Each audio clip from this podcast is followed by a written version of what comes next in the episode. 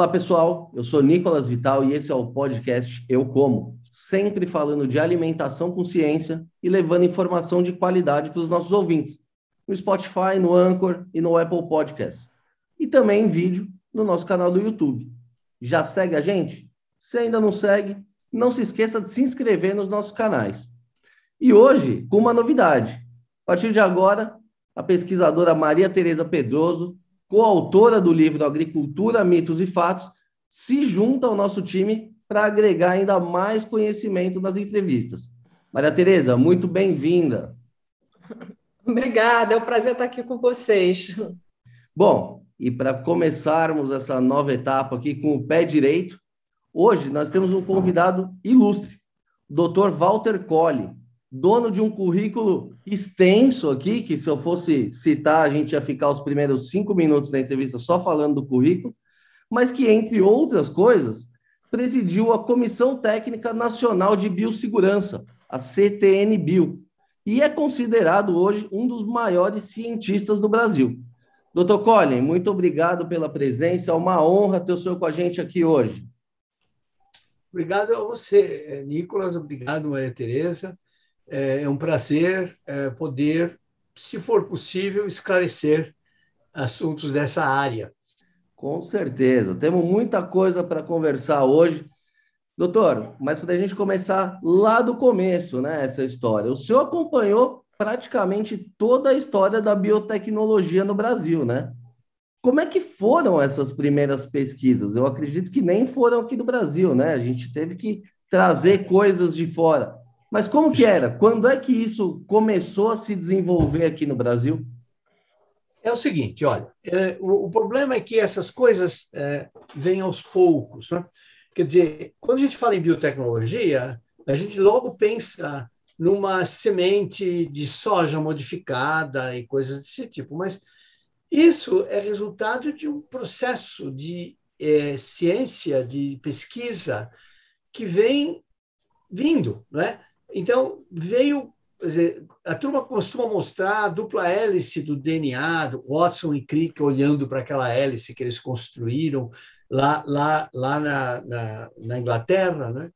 e é, para dizer que começou ali, mas não começou ali. Antes deles já tinha outras coisas. O fato é que, no momento em que alguém descobriu como cortar o DNA em qualquer lugar que quisesse e conseguisse introduzir um pedaço de DNA que ele quer, que ele queria, é, modificando e colocando de novo no ser vivo, ele estava fazendo um organismo geneticamente modificado.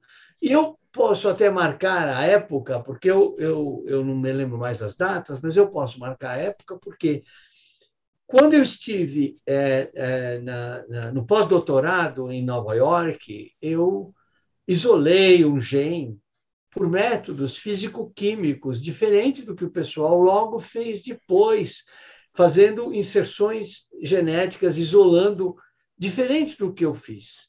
Eu fiz em 1969. Descobriram, há muitos anos antes, umas enzimas que cortam o DNA chamadas enzimas de restrição. E aí, o pessoal corta e põe outra coisa lá dentro, gruda outra coisa com outras enzimas. Não vamos falar de técnicas. Mas isso foi em 74. Eu, eu vim dos Estados Unidos em 1969, dezembro, no dia de Natal. Então, quando a, a, a tecnologia do DNA recombinante começou, eu estava no Brasil eu já não estava mais lá.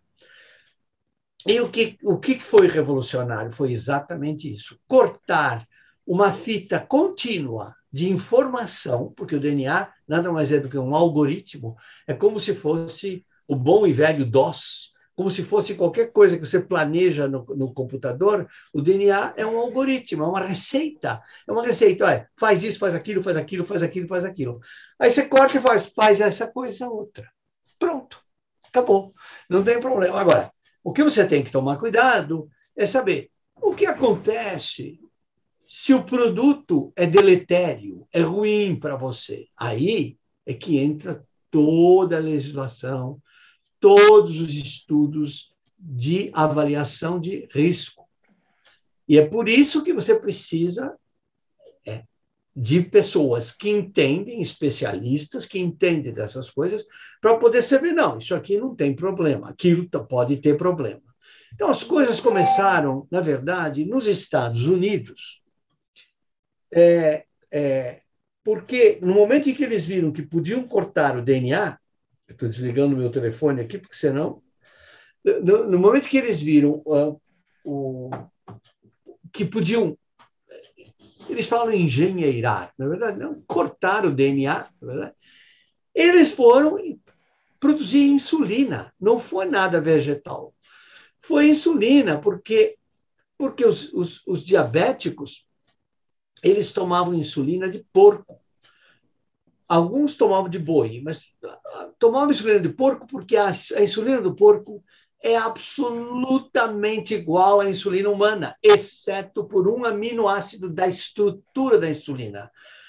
E aquele aminoácido, às vezes, gera anticorpos, quer dizer, reação imunológica contrária. Então, a insulina não funcionava mais, a pessoa tinha reação alérgica, não funcionava e coisas desse tipo.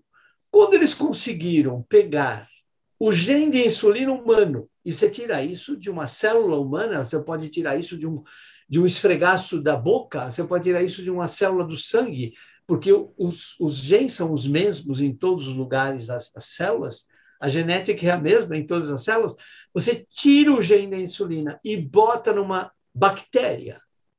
E a bactéria faz para você a insulina humana, eles fizeram o primeiro transgênico. Não é?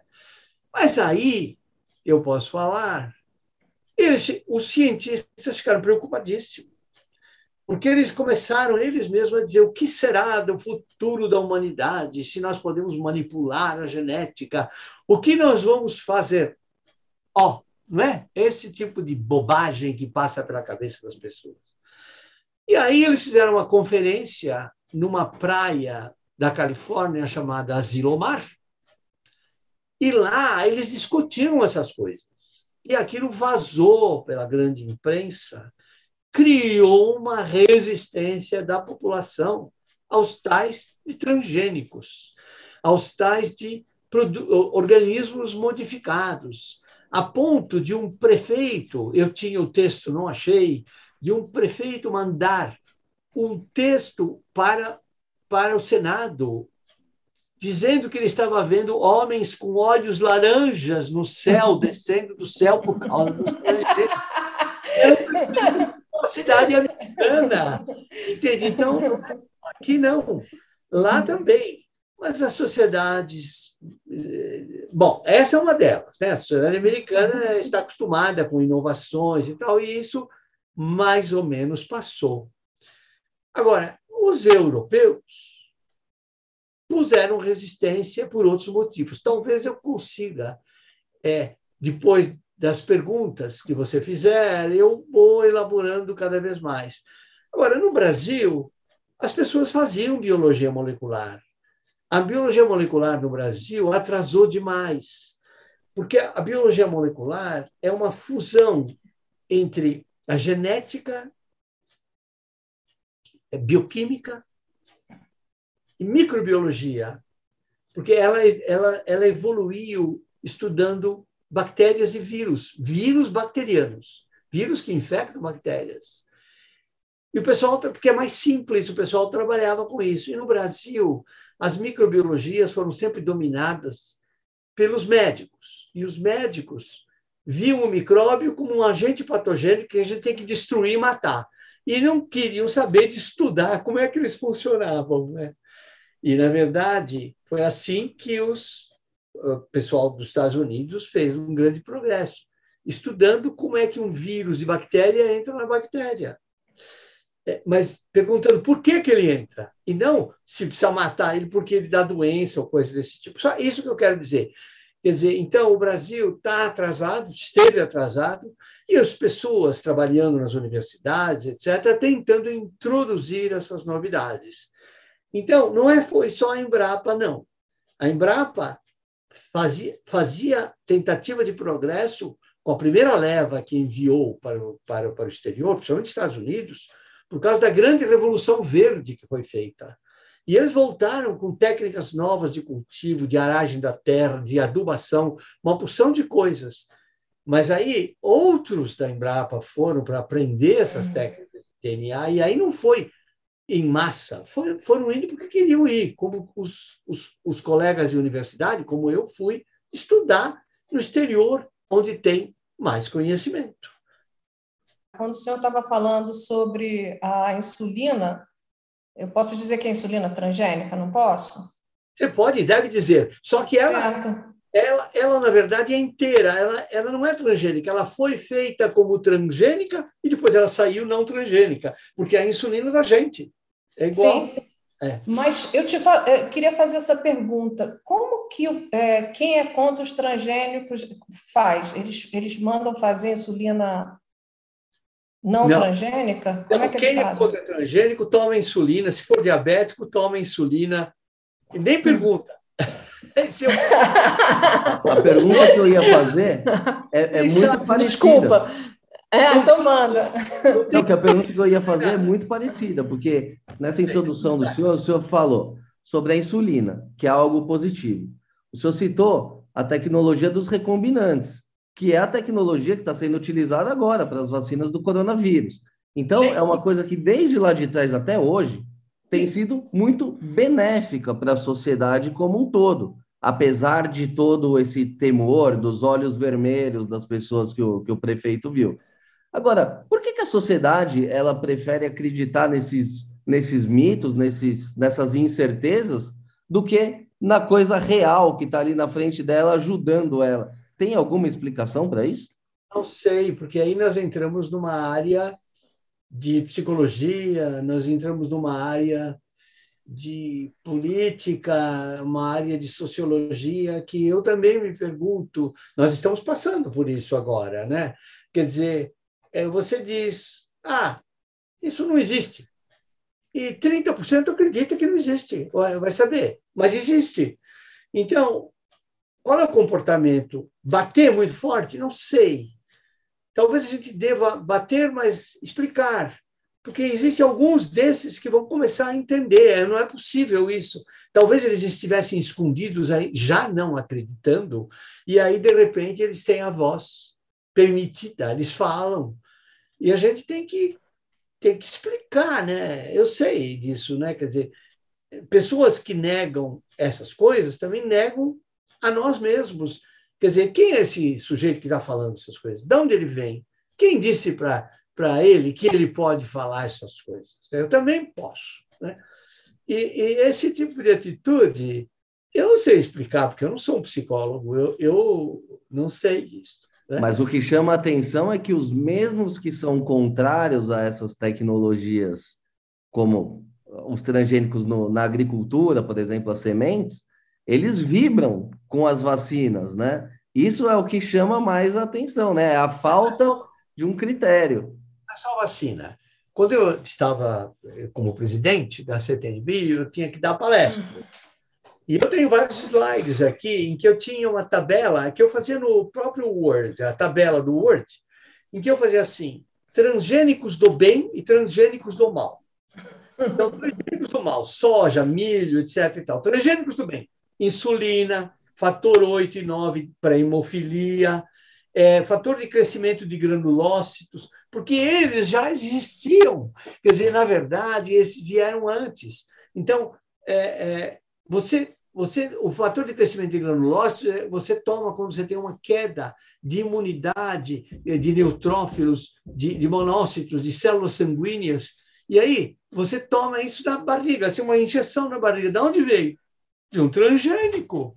Mas não tem nem a, o triângulo escrito transgênico, não vem isso na caixinha.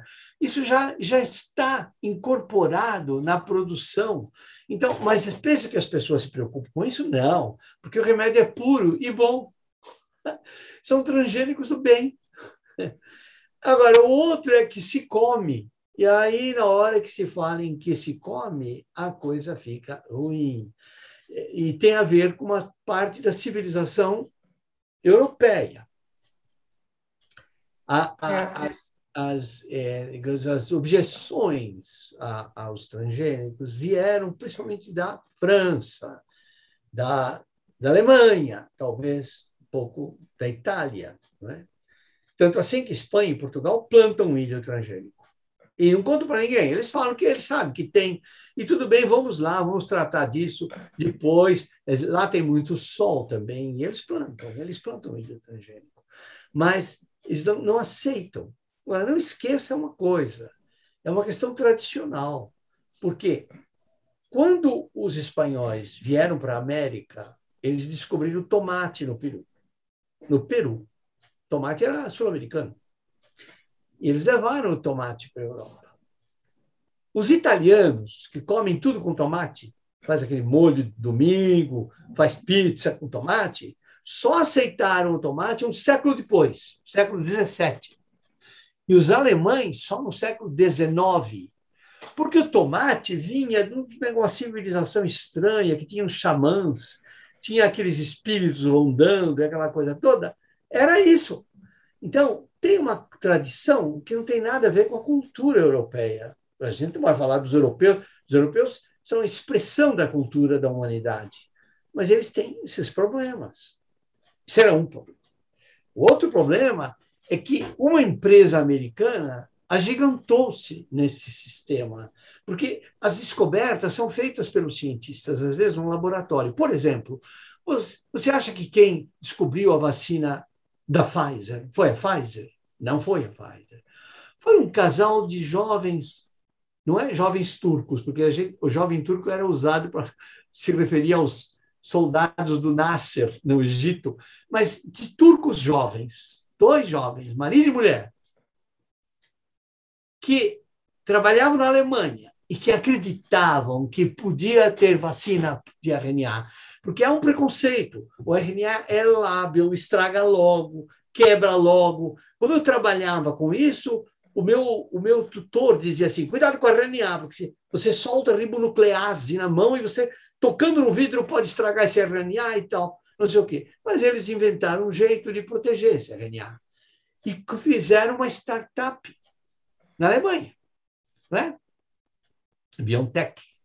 E a Pfizer foi lá e comprou. Porque é assim uhum. que funciona. Você inventa, monta uma empresinha e alguém vem e te come. Bom, foi a Monsanto. A Monsanto pegou e começou a comprar essas metodologias, inclusive desenvolvidas na Europa, por um belga. Bom, mas e aí? Aí os europeus falaram, mas espera um pouquinho. E as nossas indústrias químicas, que fazem agroquímicos para agricultura convencional? Não é? Então, começaram a espalhar também que transgênico podia fazer mal, porque vinha do capitalismo americano. O capitalismo europeu se sentia prejudicado, porque os transgênicos ameaçavam a indústria química. Então, bom, agora o que aconteceu? O Monsanto foi comprado pela Bayer, da Alemanha. Bom, agora, como é que faz? Ficou a narrativa, ficou, ficou o preconceito, não é? E, e, e, assim progride a humanidade. É assim, a história é essa. Agora, não sei se foi só isso, não sei se foi a cultura, e também não sei se foi um sentimento de ameaça, porque a agricultura americana, incorporada pela brasileira, é de grande produção, né? de grandes quantidades, e a agricultura europeia se desenvolveu em pequenas propriedades. E quando você tem, por exemplo, um fazendeiro suíço, que tem quatro cinco cabeças de, de, de boi, de vaca, para dar leite, para sustento dele e ele vender, se as vacas tiverem algum problema, o governo sustenta com 60 mil euros, alguma coisa desse tipo. Então, é altamente subsidiada. Então, você tem aqueles que produzem um tomate delicioso na Itália, mas é tudo pequenininho. Agora, quando você ameaça com uma coisa enorme, comercial, a, o pessoal resiste. E é por isso que cria narrativa, que faz mal, dá alergia, não sei o quê, não sei o quê, não sei o quê. É assim que, que é a história. É, eu é, podia, posso fazer uns, uns comentários? Quer dizer, assim, não tem nem muito o que perguntar para o Dr. Colli, que realmente, assim, tem tanta riqueza de informação, né? Sou, você sabe que eu sou, eu sou, sou fã número um, né? Adoro você. Foi, aliás, assim, foi amizade à primeira vista, né? É, mas é, eu queria fazer três comentários aqui, né? É, número, aliás, quatro. Bom, na minha tese de doutorado eu tentei entender os motivos pelos quais né, o, o feijão transgênico demorou tanto. Né? E o máximo que eu consigo. É, é, tem, tem alguma coisa entre, os, entre o céu e a terra que a gente não consegue encontrar de fato. Né? É, tem uma campanha por um Brasil livre de transgênicos no Brasil, né? tem ONGs que fazem, tem uma campanha organizada, né? mas a gente não sabe quem, quem a financia. Né? É, inclusive, ONGs entraram na justiça contra algumas, é, algumas decisões da CTNB, lá no caso da soja. Né? A outra coisa que eu queria comentar, é, então seria isso. Número dois, você estava falando aí da França, Pô, a, gente, a gente aceitou aqui a chegada daquele Beauvais, aquele, lembra do, de um agricultor francês que veio aqui destruir campos de soja. Pô, a gente, a gente aceitou isso, normal, lindo. Teve gente brasileiros que foram juntos com ele. É um negócio assim. É, é, é um, eu não sei, é um, acho que Gabriel Garcia Marques teria inveja da nossa história, né? Enfim, é, a outra questão seria essa, você falou do T, né? Do Tzinho, do amarelo, né? É, poxa, é, é uma questão que eu queria comentar com você, pedir para você explorar um pouco. O, o, aquele triângulozinho amarelo é, é, parece a mesma coisa do tipo radioatividade, contaminantes biológicos. Isso é. Isso mesmo. Você tem quatro perguntas, faz a quarta aí. Não, gente... não, a, é, a quarta não é pergunta, eu, tô, eu, tô, eu não sei fazer pergunta. Eu sei, é, estou batendo papo com você, só falta aqui uma cerveja. Bom, é. Eu vou comentar. Eu vou comentar o seguinte: o negócio do triângulo, é. eu sei a origem. Mas quem desenhou isso aí é um gênio, porque realmente é, é, eu gosto muito de, de logotipos. Eu mesmo eu mesmo inventei o logotipo do Instituto de Química da USP, desenhando enquanto eu discutia como diretor, eu desenhava e tal.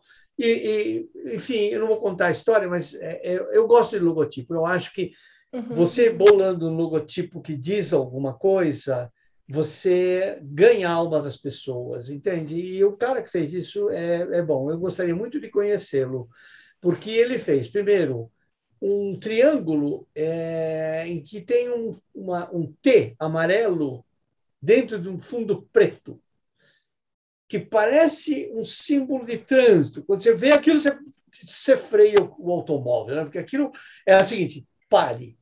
E, ao mesmo tempo, ele ele fala alguma coisa, quer dizer, ele. Né?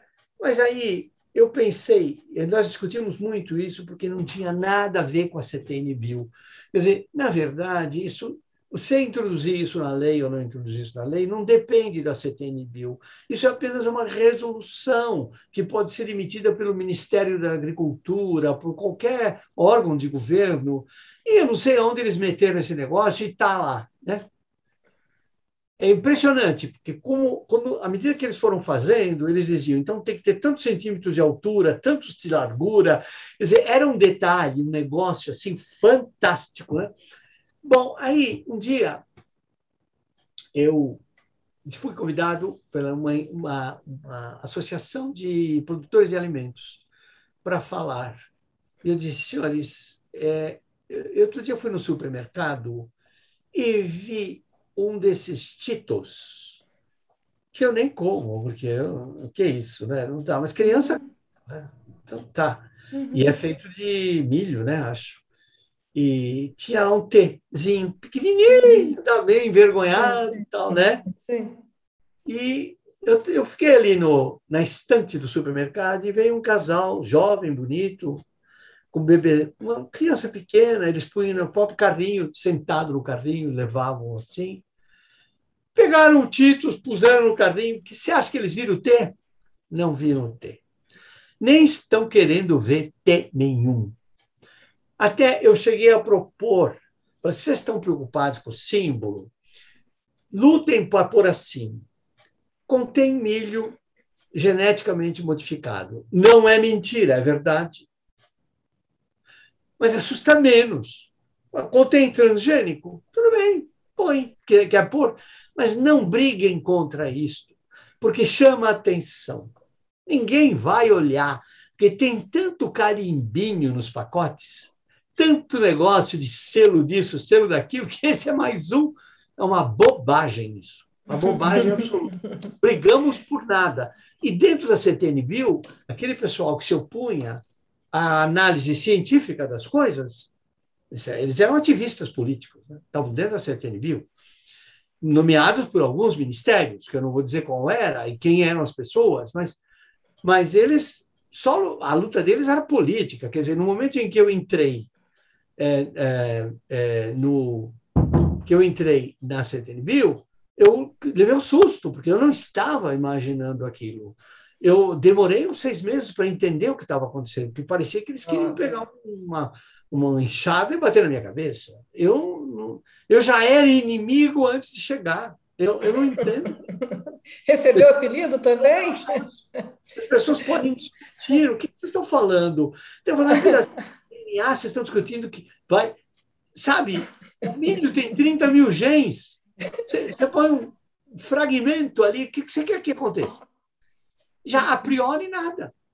Agora, tudo bem, vamos a estraga os lençóis freáticos? Não. Estraga a joaninha? Não. Estraga a mariposa? Não. Estraga a, a, o terreno? Não. Morre cachorro? Não. Morre gente? Não. Então qual é o problema?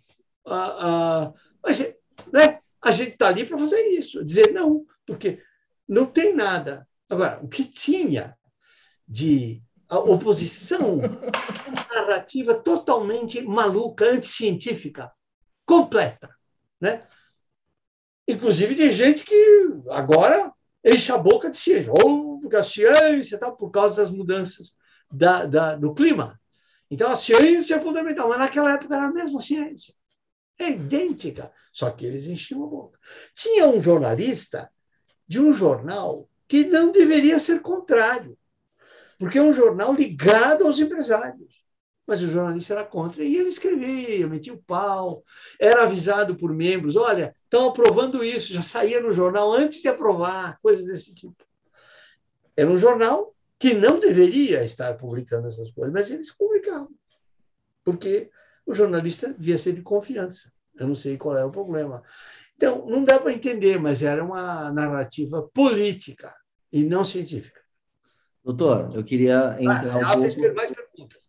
Só que eu esqueci qual era. A... Nós falamos da, da Marquinha. Ah. A, É, a Marquinha, eu falei do, do nosso amigo francês Beauvais, né? Ah, bom, isso aí. É, faz parte do, do caldeirão. Aí eu te conto eu te conto uma outra história. Embora, engraçado, porque eu fui pego de surpresa. Eu fui nomeado para ser TNBio, para ser titular, e aí surgiu a, a, minha, devido à minha ligação com o ministro da Ciência, etc., ele queria que eu fosse presidente e eu me vi, viabilizei. Mas antes eu tinha sido suplente da comissão na transição, mas eu não percebi que na elaboração da lei tinha havido uma discussão fantástica. Eu estava por fora, eu só ia na reunião. Né? E uma vez o presidente chegou para mim, da CTNBio, antiga, antes de começar a nova CTNBio, antes da lei de 2005, e disse: Olha, está cheio aí de parlamentares de um determinado país. Uhum. Tanto faz se governo ou oposição, estão todos juntos, vieram visitar o Brasil. E eles estão querendo que o presidente mande queimar a produção de soja no Rio Grande do Sul.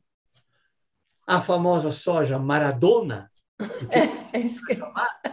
Porque quando os agricultores brasileiros viram que os argentinos conseguiam produzir soja muito mais depressa, sem que os bichinhos comessem a soja, porque já eles tinham aceitado a soja transgênica, os agricultores brasileiros iam lá, pegavam as mudas e as sementes e punham lá no, no Rio Grande do Sul. Começou assim. E aí queriam que o presidente pusesse fogo.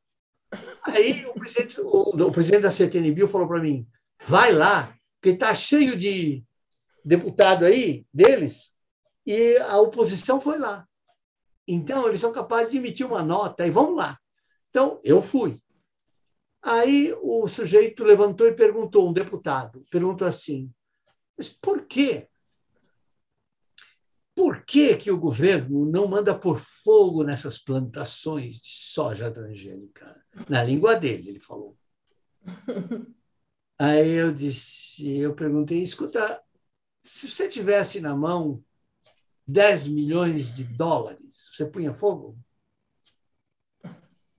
Acabou a conversa.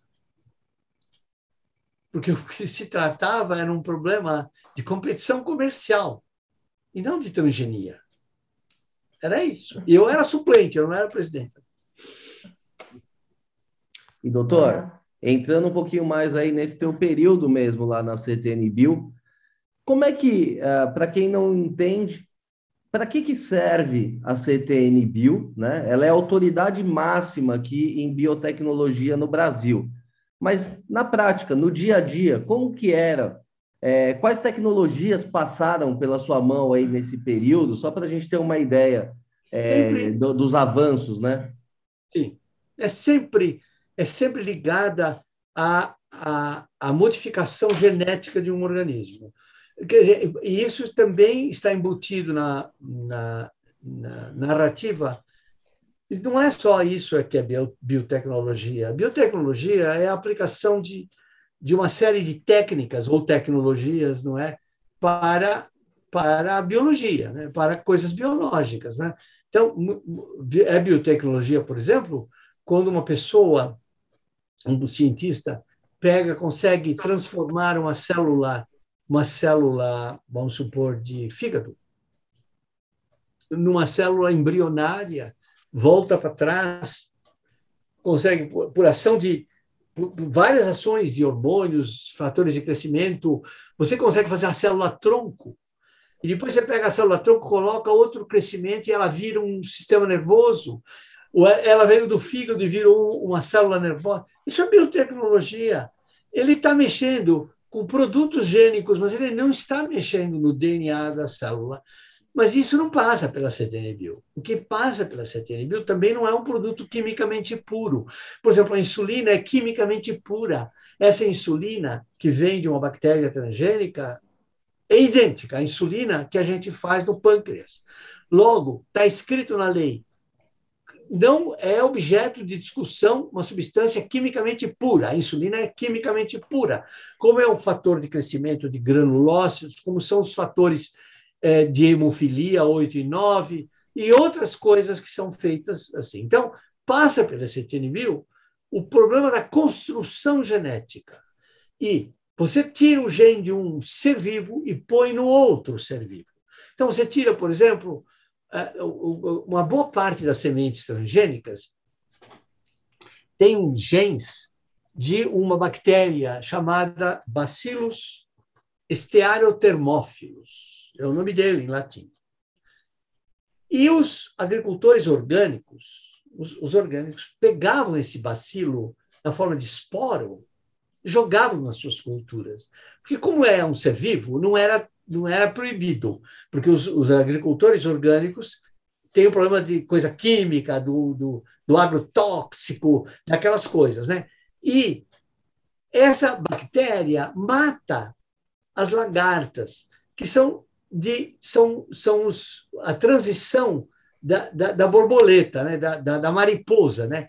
As lagartas, para virar mariposa, elas comem as folhas. Então a gente pode, basta ter um pé de louro em casa. Eu tenho um que de repente você tem uma, uma roela, uma roda assim de alguma coisa que comeu aquele troço, né? Que são mariposas, né? Tem nomes, diatreia, não sei o quê. Não me lembro nem os nomes em latim mais.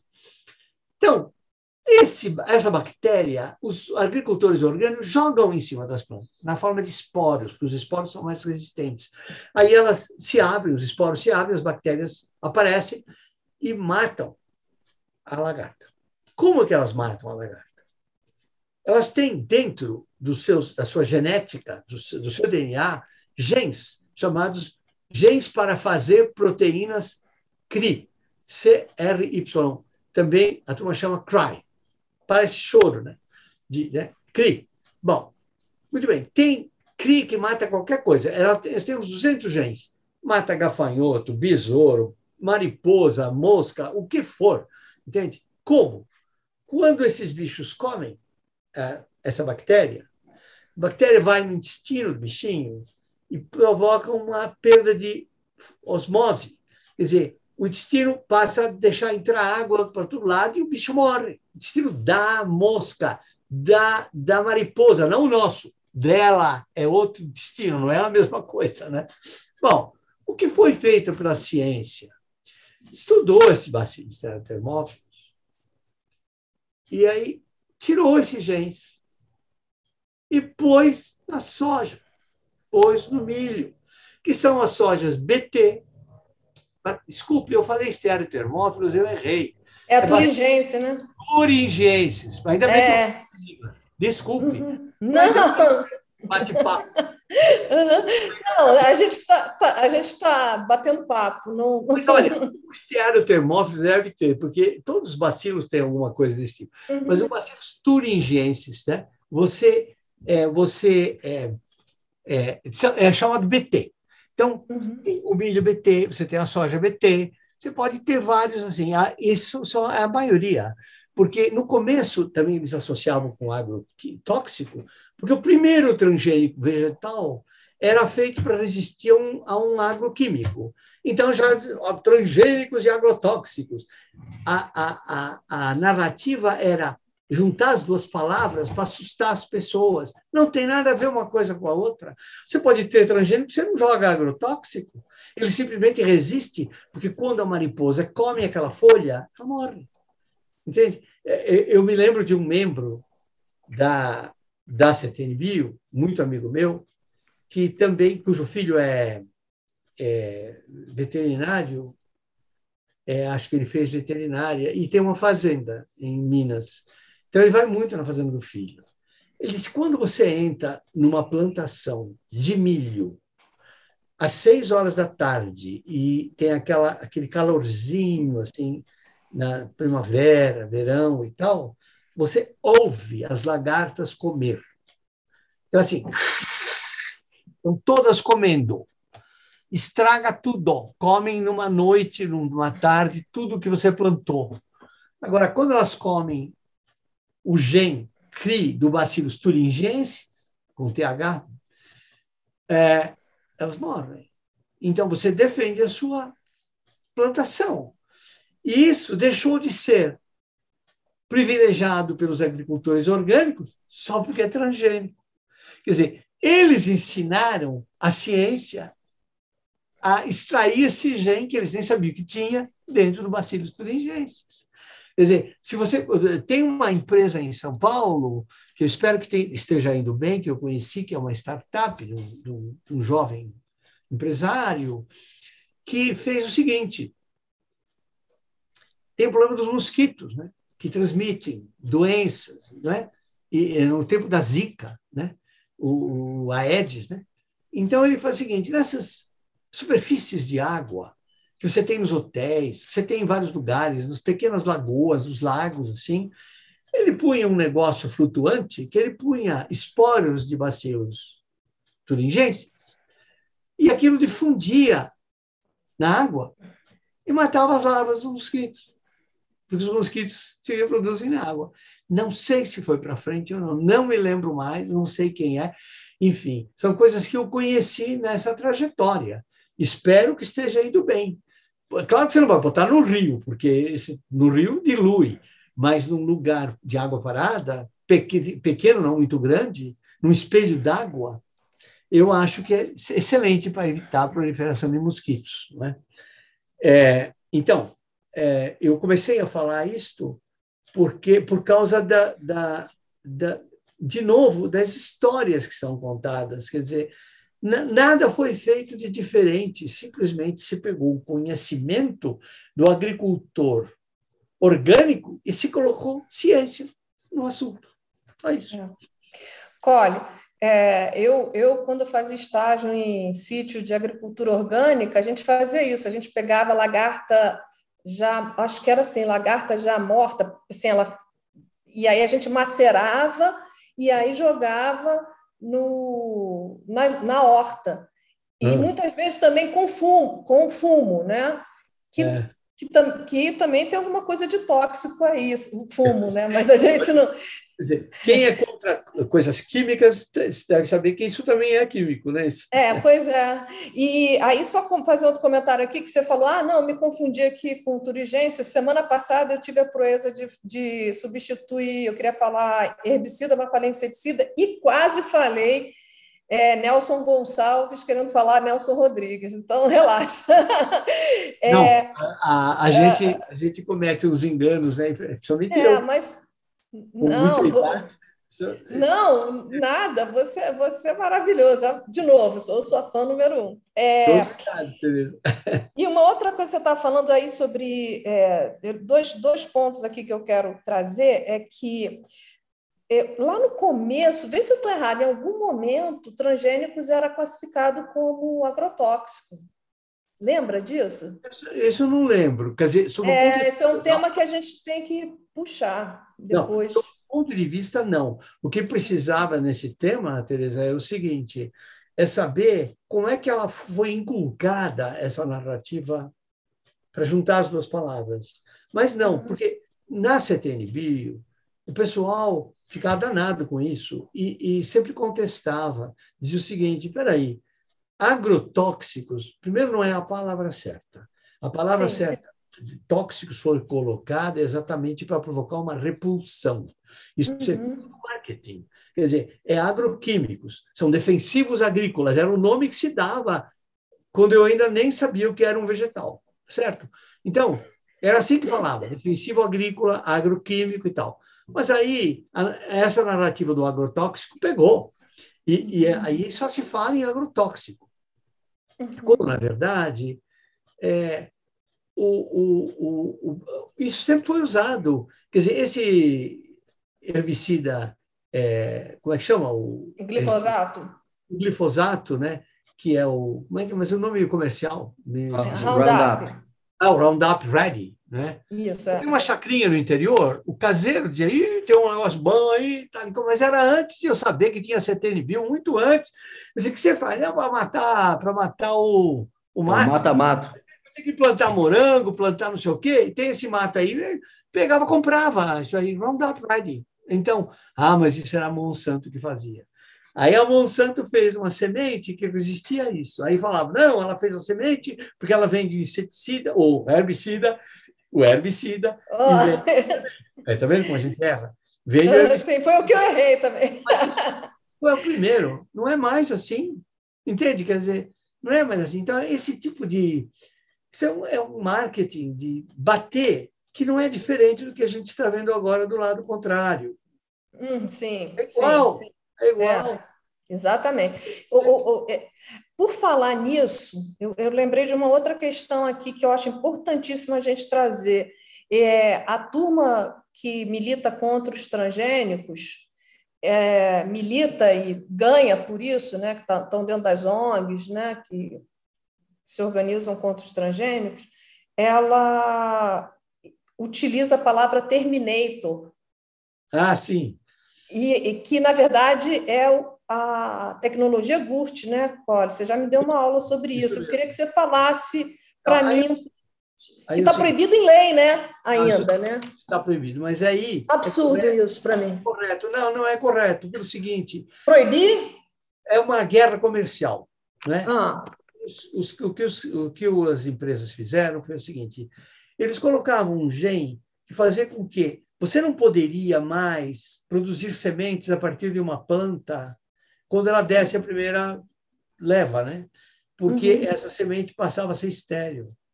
Então, é, é, essa tecnologia, então tinha um gene que era chamado o gene Terminator gene, porque você é, você bloqueava qualquer cópia desse gene. Por causa, certo, eu não sei nem qual é o mecanismo que eles fazem isso, eu nem vou entrar uhum. nisso agora, porque isso foi proibido em todos os lugares. Porque é uhum. possível, sim, se você quiser, você planta um, um, milho, quer pegar um milho, quer plantar, não vai ter o melhor rendimento para uma agricultura de rendimento, o negócio é uhum. é partir da semente, né? a partir do grão. Você pode, se for um agricultor pequeno, você planta e coisa assim.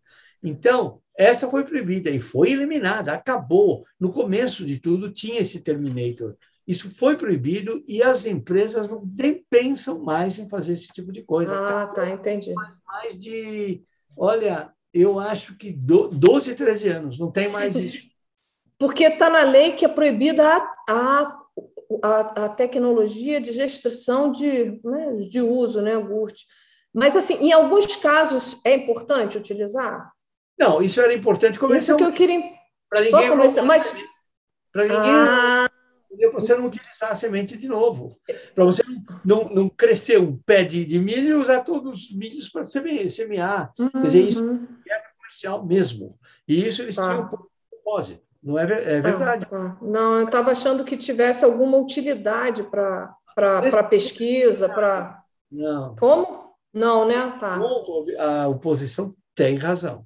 Nisso, e aí a gente, como a gente tem que ter pensamento científico, a gente não pode entrar no jogo de sou contra, não, sou, não, não é torcida, né?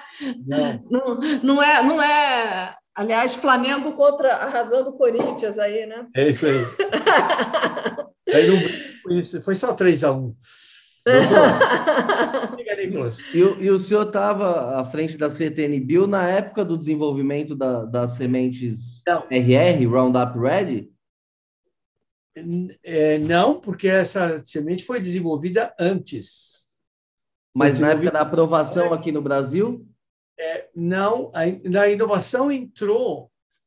É, veja, a, a soja transgênica, essa que eles queriam é, que fosse queimada já tinha essa tecnologia. E ela simplesmente tinha sido importada, entre aspas, dos argentinos. Mas não foram os argentinos que inventaram, isso veio da, da, das empresas americanas, ou da empresa americana, que naquele tempo era a Monsanto só que fazia isso.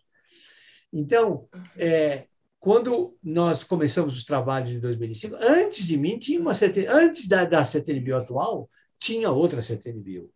E aí, quem estava à testa disso também levou o bordoado de todo lado. Mas, é, mas aí é, foi, foi nessa transição.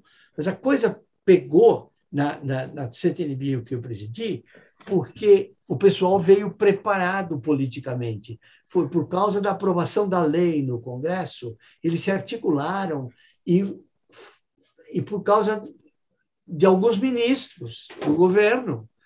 E tinha uma articulação dentro dos ministérios. E aí as pessoas que vinham, embora minoritárias, elas elas faziam oposição dentro da CTNBio, mas não tinha que fazer oposição, era você analisar, fazer uma análise de risco. Análise de risco tem uma, uma, uma forma de fazer. Você pergunta, tem risco, não tem risco. Se não tem risco, solta. Se tem risco, vamos ver qual é o risco. Mas por que, que é risco? É risco mesmo? E assim vai. É assim que faz análise. Uma coisa que demora. Você pergunta, por exemplo, para o saudoso Ernesto Paterniani, que é um dos maiores especialistas de milho do Brasil, já faleceu, mandava o projeto para ele, 800 páginas, 900 páginas, de graça. O sujeito vinha, analisava, explicava. Assim que a CTNBio funciona. A CTNBio funciona lendo pareceres, e vendo a razoabilidade dos pareceres. Se uh, os pareceres tiver alguma, alguma dúvida, não pode, não pode aprovar. Tem que devolve para a empresa. É o mesmo sistema que a Anvisa adota. A Anvisa adota esse sistema. Quer dizer, vem todas as. A, a, como é que fez a fase, a fase 1, a fase 2, a fase 3 de, de vacina? Como é que fez a vacina? Qual é o método, não é verdade? Como é que ela espalha, não espalha? É, tem, tem perigo de provocar doença nas pessoas, faz mal. Tudo isso eles analisam no documento.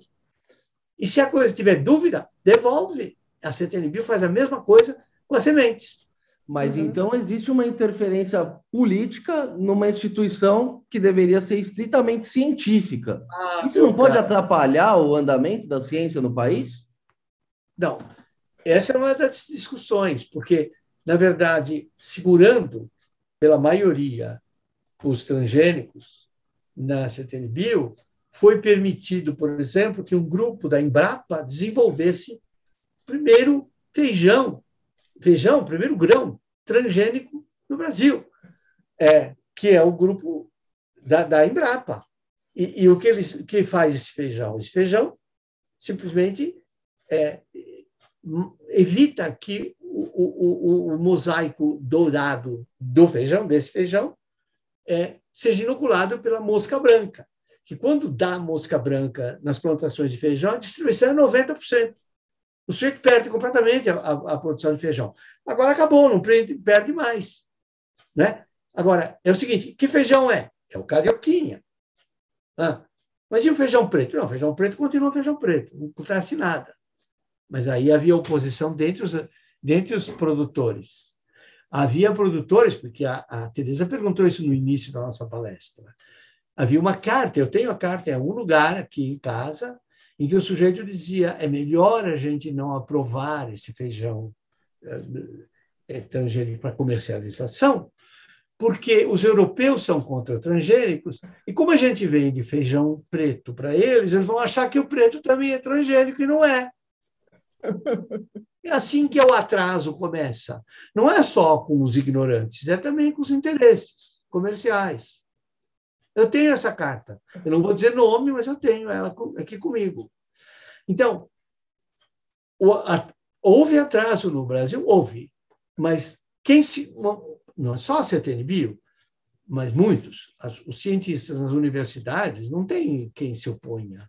Não tem, porque sabe é, todo o complexo científico é importante para que o progresso apareça, mas só que é com esforço, com uma lentidão, um negócio que dói, porque os outros lá estão fazendo, lá no hemisfério norte, por exemplo, né? mesmo na Europa. Né? Então, é, e, de novo, é uma narrativa. Agora você vai dizer, bom, mas aproveita uma comissão técnica. É, aproveita aproveitaram, sim. Verdade? É.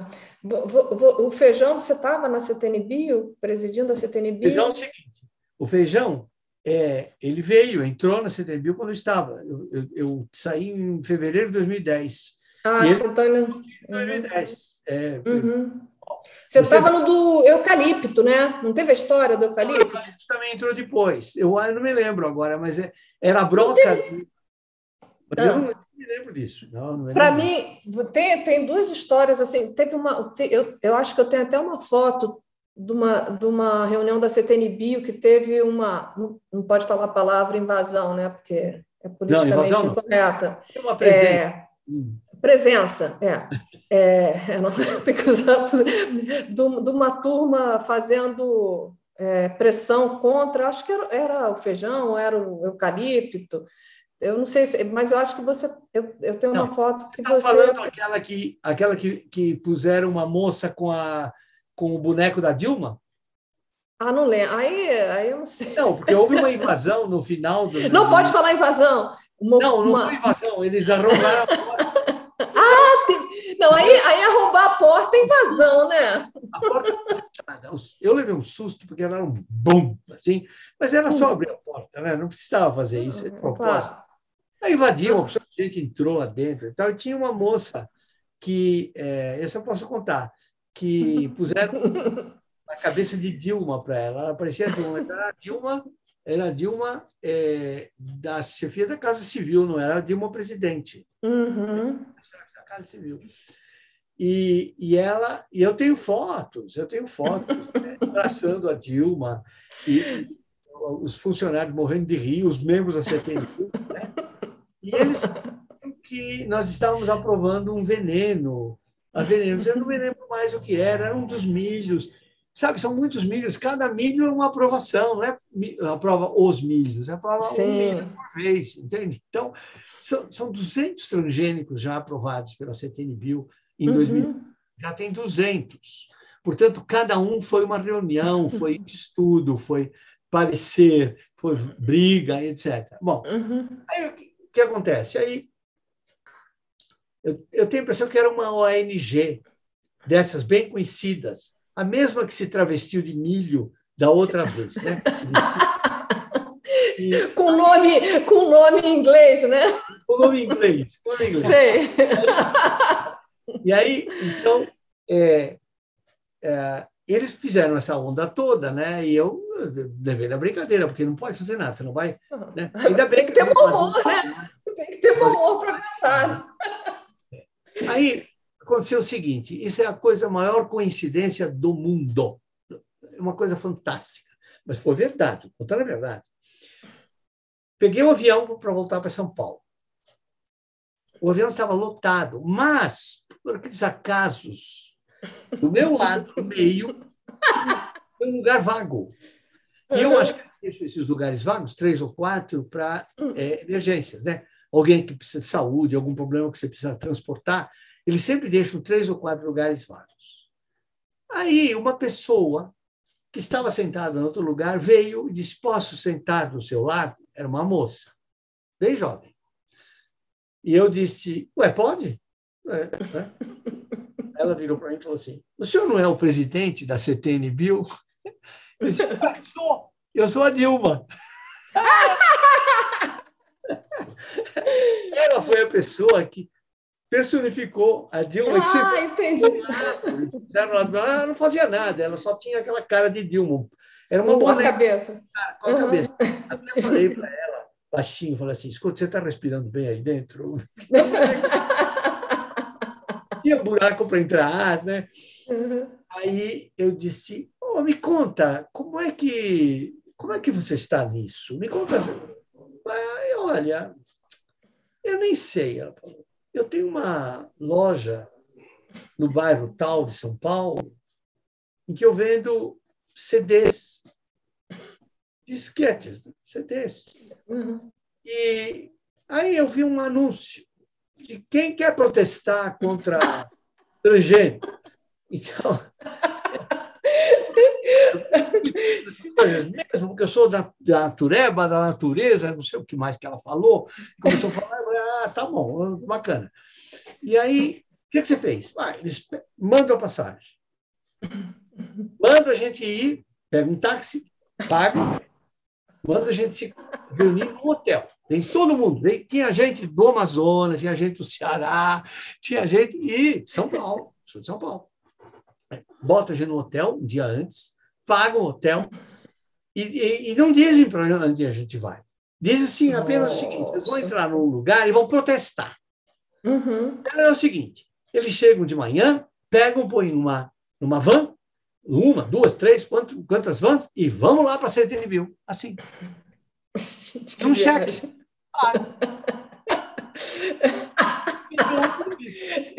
mas, mas eles. Mas eles têm grana, hein? Bom, aí que está. Você, você mencionou uma coisa. É, está virando papo com a Tereza, Nicolas. Você pode estar no meio. É, porque se bobear, a gente vai ficar batendo papo aqui. Não, essa conversa está ótima. Não vou, não vou interromper, não. Podem seguir aí. Quais são os financiadores? Se eu tivesse me preparado para esse papo, eu, estaria com eles aqui. Eu tenho num livro chamado é, What People Eat, o que as pessoas comem, que é um livro é, que fala dos transgênicos e conta histórias fantásticas. Ali tem uma. Eu posso até te mandar mais depois é, informações sobre esse livro, editor, etc. E se eu achar, até mando a tabela dos apoiadores do, do, do dessas é, ONGs com nome inglês, né, é, que, que estão por aí. Agora, se você olhar, são muitos que apoiam a ciência também. Eles apoiam tudo.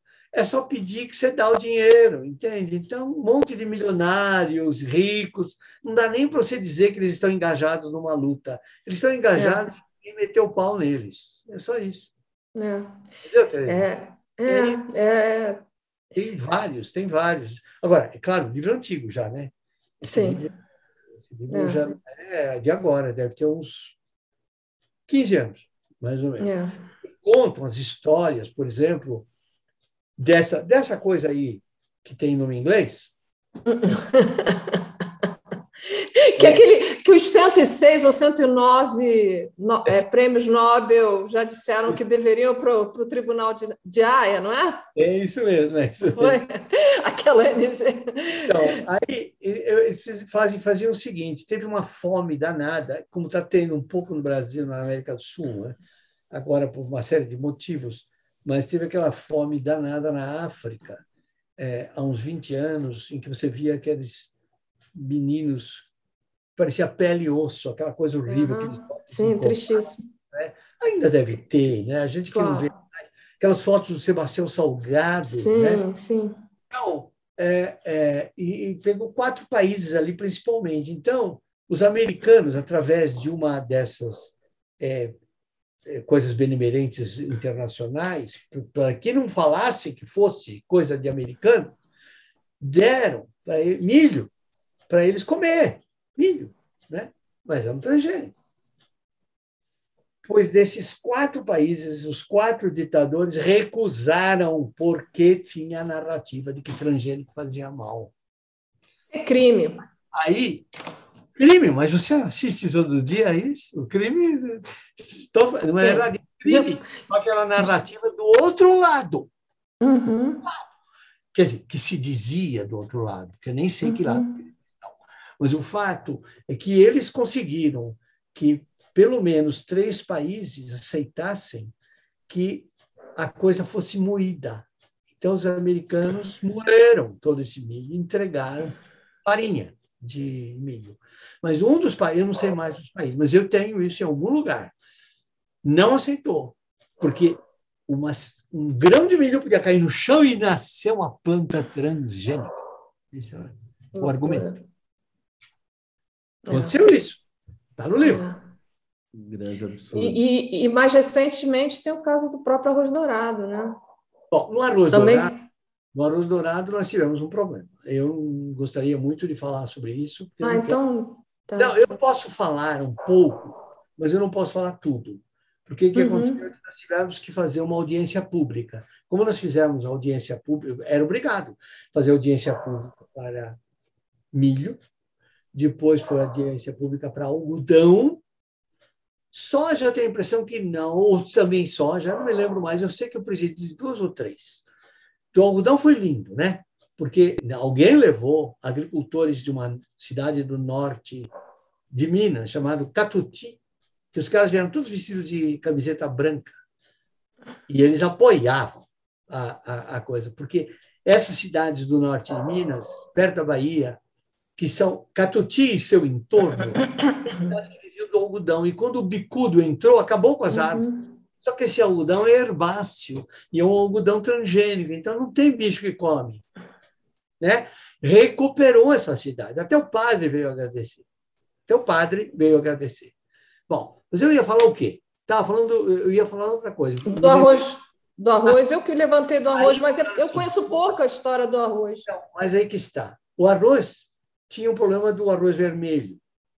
Ah. O arroz vermelho, no Rio Grande do Sul, o arroz, arroz vermelho é considerado uma praga.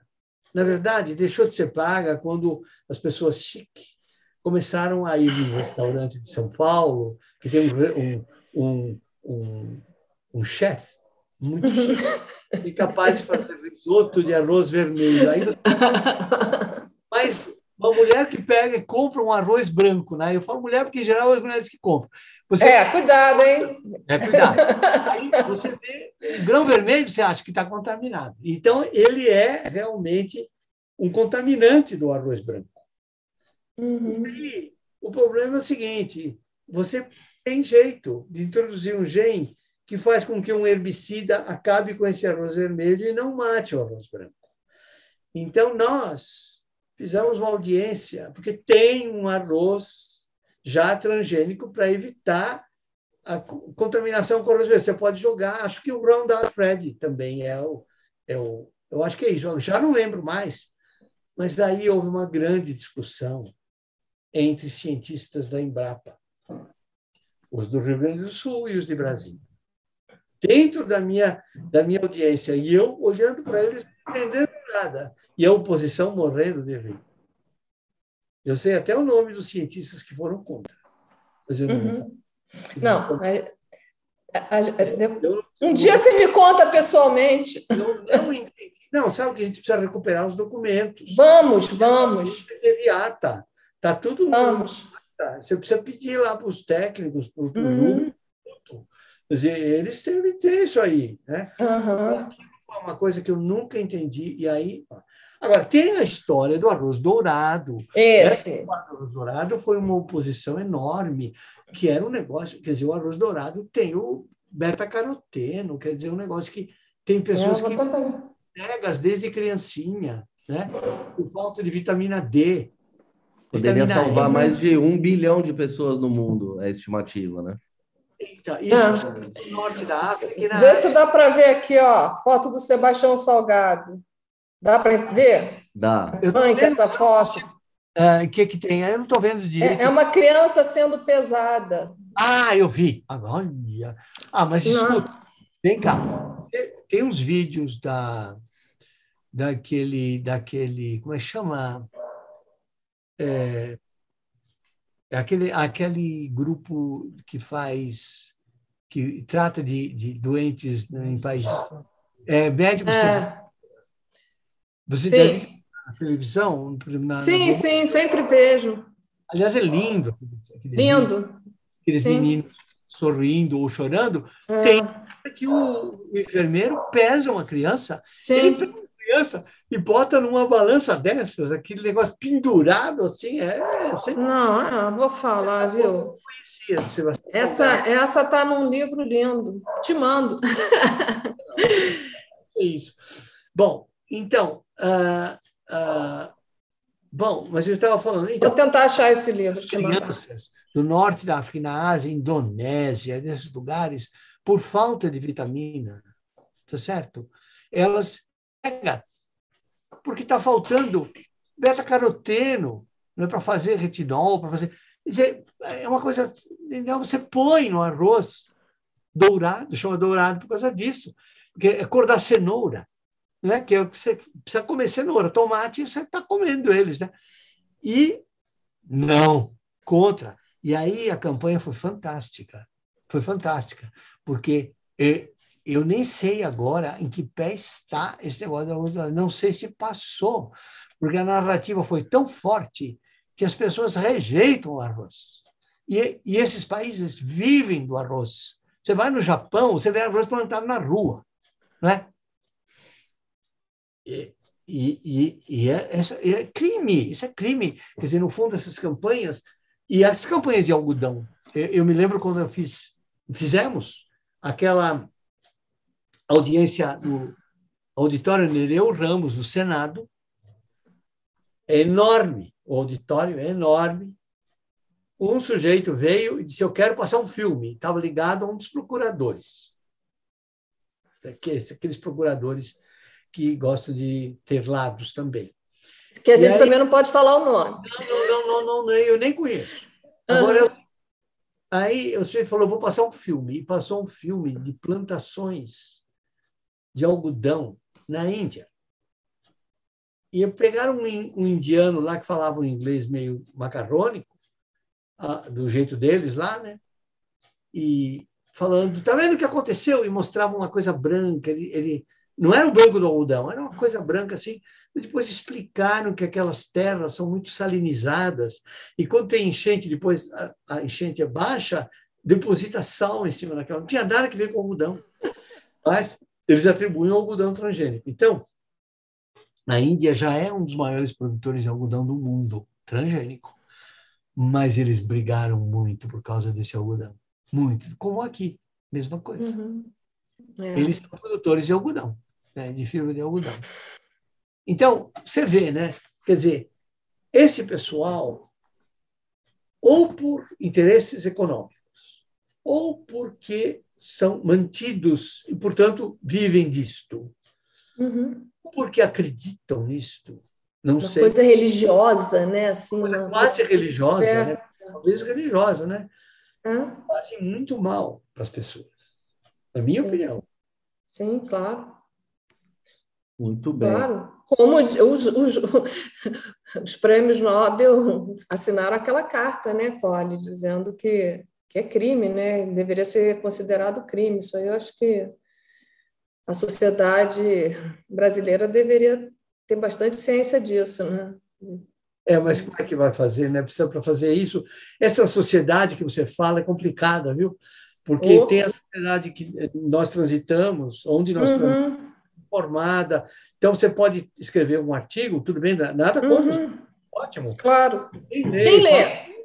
Mas tem toda uma diferença, uma, uma separação entre uma grande maioria que nem sabe o que nós estamos falando. Nós pertencemos a uma Claro. média ilustrada, isso é minoria e tudo. Ele ia fazer uma pergunta, Nicolas. Desculpa. Desculpa. E desculpa. Não, imagina, eu, eu só queria comentar aqui que é, o papo aqui está muito bom, mas o nosso tempo aqui já está chegando ao fim, e eu queria ainda ouvir do Dr. Colli a questão do investimento em pesquisa no Brasil, né? Que vem sendo reduzido aí ano após ano, a gente vê um monte de problema. Como é que o senhor enxerga aí o futuro da ciência aqui no Brasil? Bom, em primeiro lugar é o seguinte: é, pesquisa você faz nas universidades e nos institutos apropriados para pesquisa. Butantan, Oswaldo Cruz, enfim, outros institutos que tem, por exemplo, em Belo Horizonte, não vou nom- nomeá-los aqui, faz as universidades. E, no- por tradição ou por uma série de outras razões, digamos até econômicas, a maior parte, se eu passar do tempo, você me fala, tá? A maior parte, a maior parte é universidade pública. São as universidades federais, estaduais, que in- investem em alguma coisa. E não são elas que investem, elas investem no seu salário, investem na, na manutenção de seu laboratório, muitas vezes você precisa da água, da eletricidade e algumas coisas, mas quem dá equipamento, quem dá dinheiro para você fazer, são as fundações de amparo à pesquisa ou o Conselho Nacional de Desenvolvimento Científico e Tecnológico, CNPq, a FINEP, ah, baseados num fundo chamado FNDCT, que é um dinheiro que o governo coloca ali de outros fundos, fundo de, de, de mineração, fundo de uh, coisas elétricas, fundo de uma opção de coisas, um pouquinho de cada um faz um fundo para apoiar a ciência, que é o certo, não é? O, outro dia, numa, numa live, o, o, o, o doutor Nepomuceno, que é um dos, acho que é um dos uh, membros da CVM mais antigos, porque ele foi no meu tempo, depois ele voltou, e agora está lá de novo, e ele trabalha lá em acho que Londrina. É, Alexandre, foi, não é? Já foi entrevistado aqui no podcast. É, ele disse numa live que foi naqueles 25 anos de CTNBio, você pode recuperar, é, Tereza, se quiser. Uhum. É, ele disse que se é, cada uh, produtor de soja desse meio por cento do valor de um saco de soja que ele vende para um fundo, você teria um bilhão de reais por ano para aplicar em transgenia também de soja, que, da, da qual ele vai se beneficiar, esse agricultor. Então, aí a sua pergunta é esta: quer dizer, se você não tem fundos públicos, porque existe uma campanha contra a ciência, se você não tem fundos públicos, porque dizem que é importante é dar bolsa, e talvez seja, é mais premente dar Bolsa Família, ou seja, é mais premente. Mas você tem que separar um pouco para a ciência. A ciência não vai te dar o resultado amanhã. A ciência vai correr livre. Fazer ciência é um exercício de liberdade. Não se pode impor ao cientista. Agora você vai montar um rádio para mim, mas eu não sei rádio, eu sei essas coisas. Quer dizer, você não pode ficar impondo para um cientista o que ele vai fazer. Mas se você tiver uma massa crescendo, você tem uma, uma discussão intelectual, e se você não inventar nada, você se apropria de coisas do exterior. Os cientistas são antenas ligadas no exterior. Uhum. Qualquer novidade que aparece, ele já sabe o que está acontecendo. Entende? Então, você tem que prestigiar esses grupos, tem que incentivar esses grupos. A gente forma doutores, pós-doutores, estão indo todos embora. O sujeito luta para ir embora para os Estados Unidos, para o Reino Unido, para a Europa, e não volta mais. Nós estamos produzindo gente para eles. Porque Ai, se você olha as curvas de aplicação do dinheiro no CNPq, no FNDCT, agora mesmo, né? Estão discutindo, o Congresso impediu que o presidente vetasse o dinheiro do FNDCT, mas aí era para ser 6 bilhões, não é mais, agora é 2, 3. Ninguém sabe mais nada, absolutamente mais nada. Então, a coisa vem vindo já, não é só desse governo, vem vindo. Apesar de tudo, vem vindo. A ciência cresce, precisa ser sustentada. E aí entra o fator é, empresarial. Quer dizer, eu sei que a indústria brasileira está sucateada. Eu sei. Mas existem para partes do, do, da empresa brasileira que está indo muito bem. E eles não uhum. estão preocupados em, em estimular quantos, quer dizer, quantos por cento de um saco de soja precisa para manter um aragão, dois aragões, dois Josias, e fazer mais Embrapa e fazer mais coisas transgênicas que são resistentes a insetos. Quanto precisa? Para eles, é nada. Mas não tem. Então, agora estão aparecendo startups que eu sei em São Paulo, em que os, sujeitos começam a ter, na área de medicamentos, a ter apoio de algumas empresas privadas. Né? Mesmo assim, por exemplo, as empresas, quando, quando foi feito. Ah, não. não quando foi feito no Ministério da Saúde, foi feito a quebra da patente dos genéricos. Foi feito por um ministro. É, como não estou citando ninguém, não vou citar.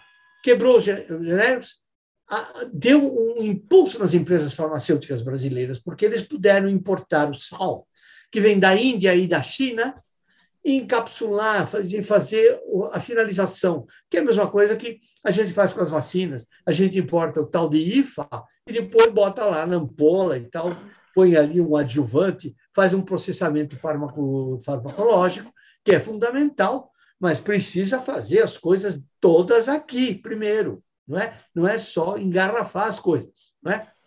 Bom, então, aí quando veio essa lei que quebrou os genéricos, as empresas se acomodaram, porque estavam ganhando. Eu vou na farmácia amanhã, depois de amanhã, vou comprar remédio aqui para a família. Então, o que, que você tem? O cara tem lá um remédio que foi inventado em algum lugar e, e vem o sal da China e aqui eles botam no, na, na cápsula. Pararam. Eles não investiram em pesquisa autóctone.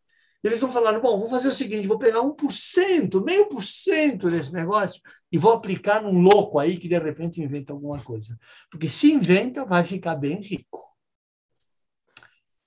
É, por exemplo, nós não tivemos o problema dos respiradores, é, é, dos respiradores por causa da pandemia. É, o, o, o pessoal da Politécnica, da Escola Politécnica de São Paulo, conseguiu, com equipamentos nacionais, montar respiradores. Conseguiram fazer respiradores nacionais. Basta que uma indústria absorva isto. E foi com que dinheiro? Bom, foi com dinheiro de algumas agências e com dinheiros particulares. Pessoas que têm dinheiro que acreditam que deram 2 milhões para ele. Nós conhecemos essas pessoas. A Tereza conhece a pessoa é, que deu esse dinheiro, porque tem dinheiro, pode dar, conhece. É uma pessoa muito ligada, que luta pela ciência e que é rica.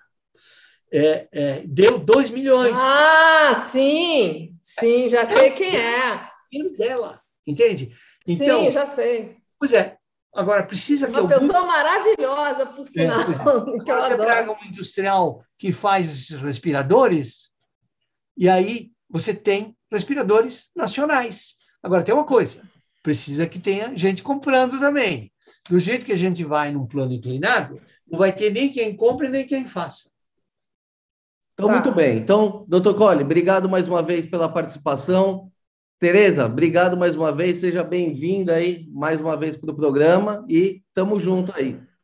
Bom, eu, eu quero agradecer a você, estou à sua disposição quando precisar, tá? Muito bem? Obrigado.